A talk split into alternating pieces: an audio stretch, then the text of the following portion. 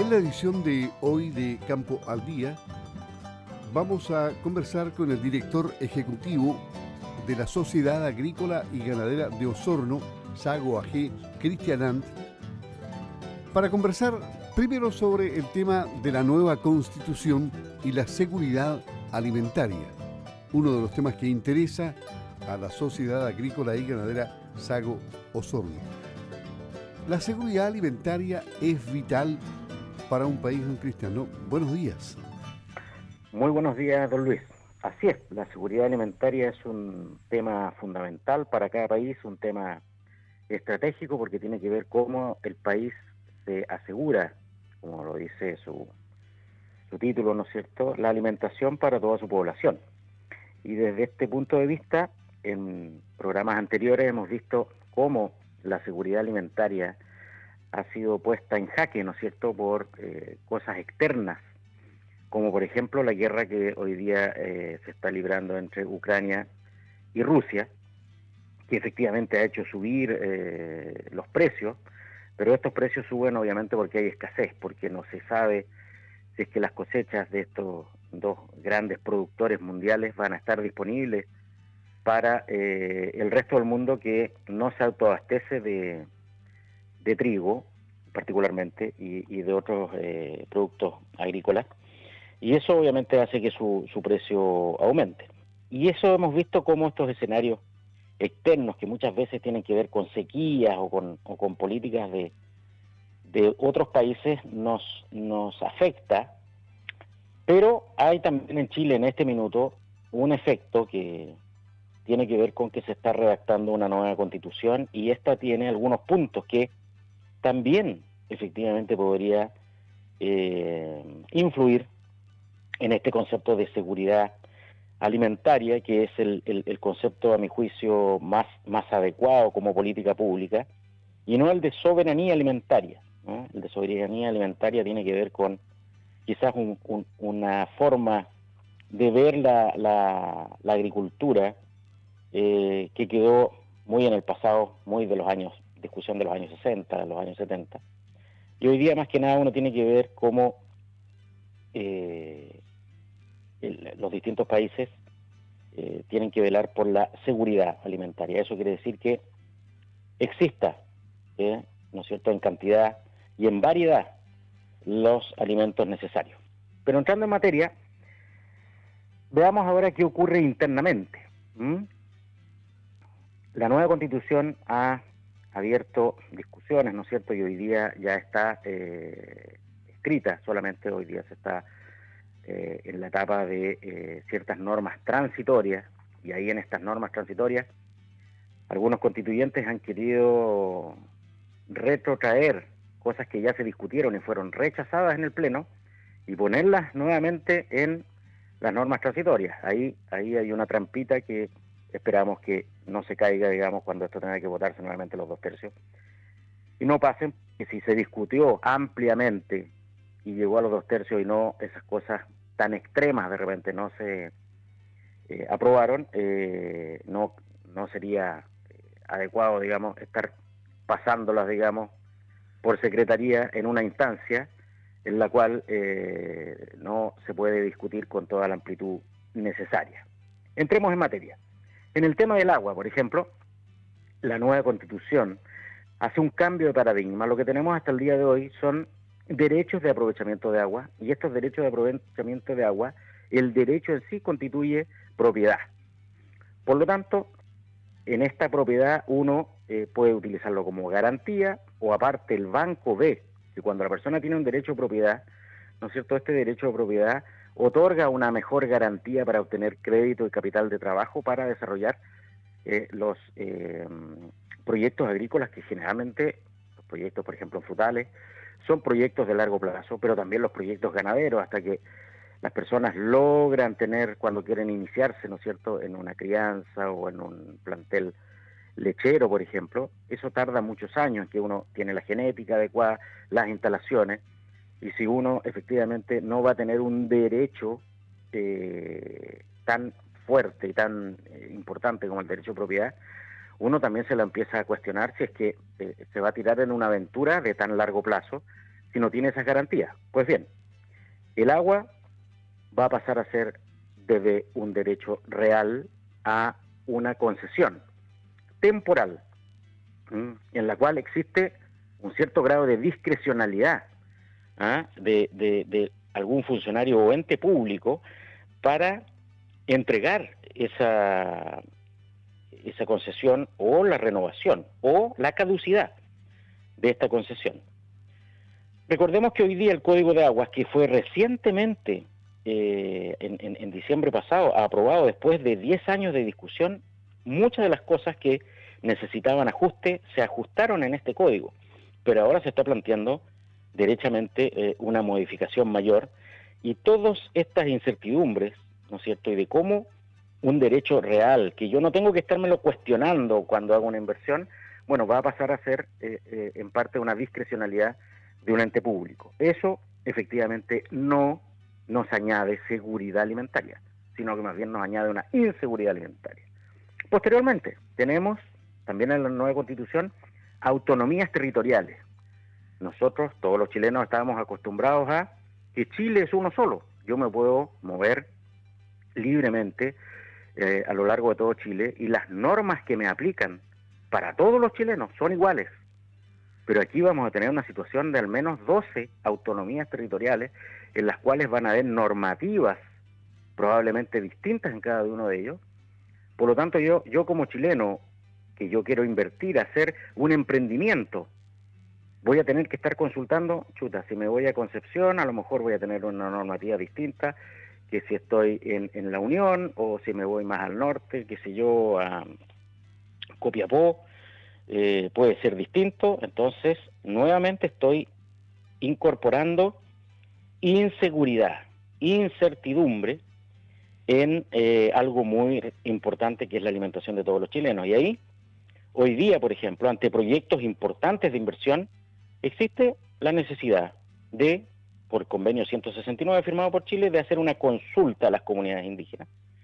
Pero esa consulta que tiene que ver con informar del proyecto, ¿no es cierto?, fundamentalmente, ya que existen leyes hoy día claras para todos los chilenos, en todo Chile, que tienen que respetar el medio ambiente, tienen que respetar una serie de cosas que ya son parte de nuestra legislación, pero aparte acá se incorpora hoy día en la Constitución el derecho a veto. Por lo tanto, no solamente sería una consulta, sino que las comunidades podrían decir, ¿sabe qué? Su proyecto no me gusta. Un proyecto, por ejemplo, de, alimentación, de, frutales o proyectos importantes de, producción de granos o producción ganadera, por ejemplo, importante para alimentar el país, de repente podría ser que alguna comunidad con quizás qué eh, motivaciones, ¿no es cierto?, pueda decir no, este, este proyecto no va y simplemente el proyecto no va, dejándonos nuevamente con una precariedad en nuestra seguridad alimentaria. Después tenemos, obviamente, el derecho a propiedad, que lo hemos visto reflejado en el agua, pero aquí está reflejado también cómo se hace que ciertas cosas que antes eran de eh, estricto, estricto interés público, por ejemplo, una carretera, un puerto o obras públicas que así lo ameritaran, tenía o conllevaba la expropiación con su debido precio pagado ante un precio de mercado, ¿no es cierto? Y, pagado anteriormente en efectivo. ¿ah? Y hoy día eso se está cambiando por el justo precio. ¿Qué es el justo precio? Lo que es justo para uno a lo mejor no es justo para otro. Y se indica que tiene que ser paga, con pago previo, pero no indica la forma. Acá decía al contado, hoy día no indica la forma. Por ejemplo, podrían pagarle a usted con un bono a 20 años del Estado, un bono, y eso puede ser que como fue en el pasado, no signifique nada y sea prácticamente una, expropiación sin eh, una compensación adecuada. Por lo tanto, ahí, cuando alguien va a querer hacer algo, sobre todo en la agricultura, donde los ciclos son largos, se va a preguntar, ¿y qué pasa si el día de mañana por cosas que no son tan de interés público, como podría ser, por ejemplo, una restitución de tierras que no es de público interés de todos los chilenos, sino que de una parte de los chilenos, bueno, yo podría verme eh, eh, eh, involucrado en un proceso de expropiación y perder el esfuerzo y el trabajo que ahí se ha eh, establecido para nuevamente alimentar a todos los chilenos. Y posteriormente se habla de los derechos de la naturaleza, se otorgan derechos a la naturaleza. Eso es algo bien curioso porque eh, la naturaleza ciertamente el Estado tiene el deber, y eso está consagrado en la constitución anterior, de velar por eh, cuidar la naturaleza. Nosotros dice tenemos derecho todos los chilenos a vivir en un medio ambiente libre de contaminación. Pero de ahí a pasar a que la naturaleza tiene derechos como un sujeto de derechos. Yo entiendo los derechos como alguien que puede estar consciente de ellos y asimismo demandar que se respeten sus derechos, porque tiene conciencia. Pero acá la naturaleza, ¿qué conciencia tiene? Y aquí se va a dar la particularidad de que algunos se van a arrogar el interpretar lo que la naturaleza quiere.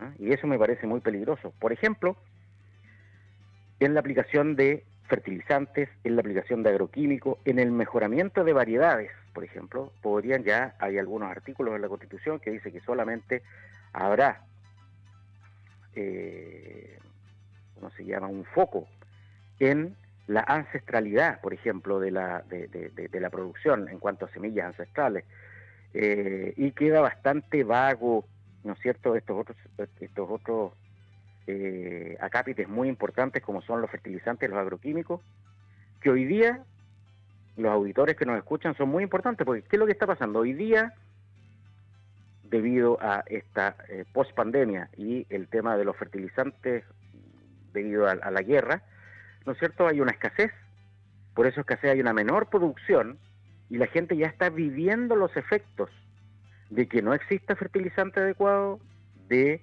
eh, que se vea comprometida la producción y que aumenten los precios. Bueno, si eso queda consagrado en nuestra eh, constitución como estos derechos de la naturaleza, de una naturaleza que no puede expresar cuáles son sus derechos y cómo tienen que ser cautelados, eh, me parece también complicado, porque podríamos vernos, digamos, expuestos a nuevamente una inseguridad alimentaria porque no estaríamos privando a los agricultores de usar ciertas tecnologías que hoy día son fundamentales para la producción de alimentos.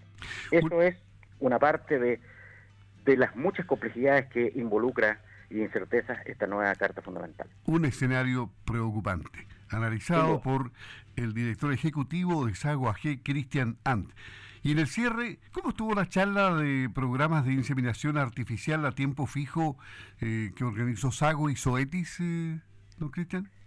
Eso es algo que viene en el futuro porque si bien es cierto, tuvimos una charla eh, la semana pasada sobre prevención de diarreas y neumonía en terneros, eh, el, próximo eh, día 9, próximo miércoles 9, vamos a tener una nueva charla en conjunto con la empresa Zoetis, ¿no es cierto?, con un especialista de calibre y talla mundial como es don Gabriel Bo, que nos va a traer una charla importantísima en programación de inseminación artificial a tiempo fijo, donde él es un especialista, ¿no es cierto? Y también vamos a tener otra charla que tiene que ver con el uso de la genómica en la selección temprana de reproductores. ¿ah?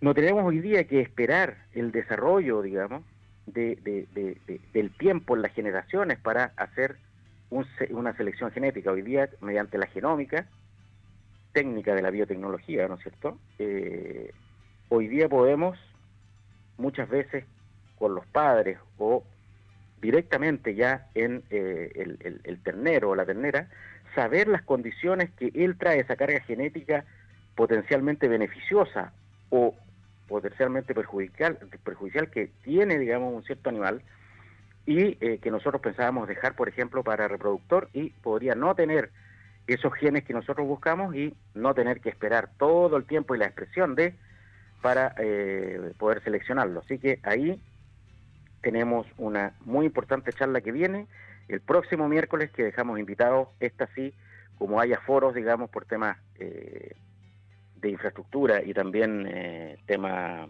de la pandemia, que todavía nos acompaña.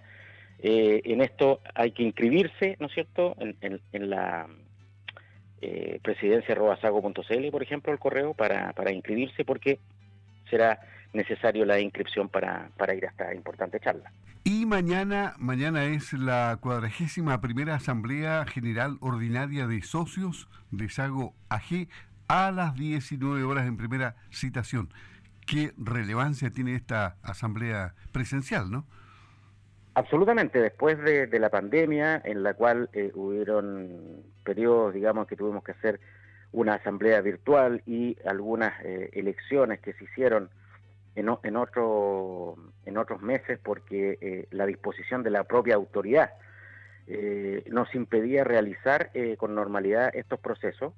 es importante, ¿no es cierto?, esta primera asamblea ya nuevamente presencial. El año pasado tuvimos una asamblea virtual, una primera, un primer ejemplo de, y ejercicio de cómo se podía hacer esto y resultó bastante bien, pero esta es una eh, asamblea nuevamente como, como tradicionalmente se hace y por lo tanto invitar a todos los socios a participar en esta importante asamblea donde efectivamente la, directiva y eh, la SAGO en sí da, eh, y rinde cuentas, digamos, de su actividad eh, a todos los socios. Así que importante este llamado para asistir a esta asamblea.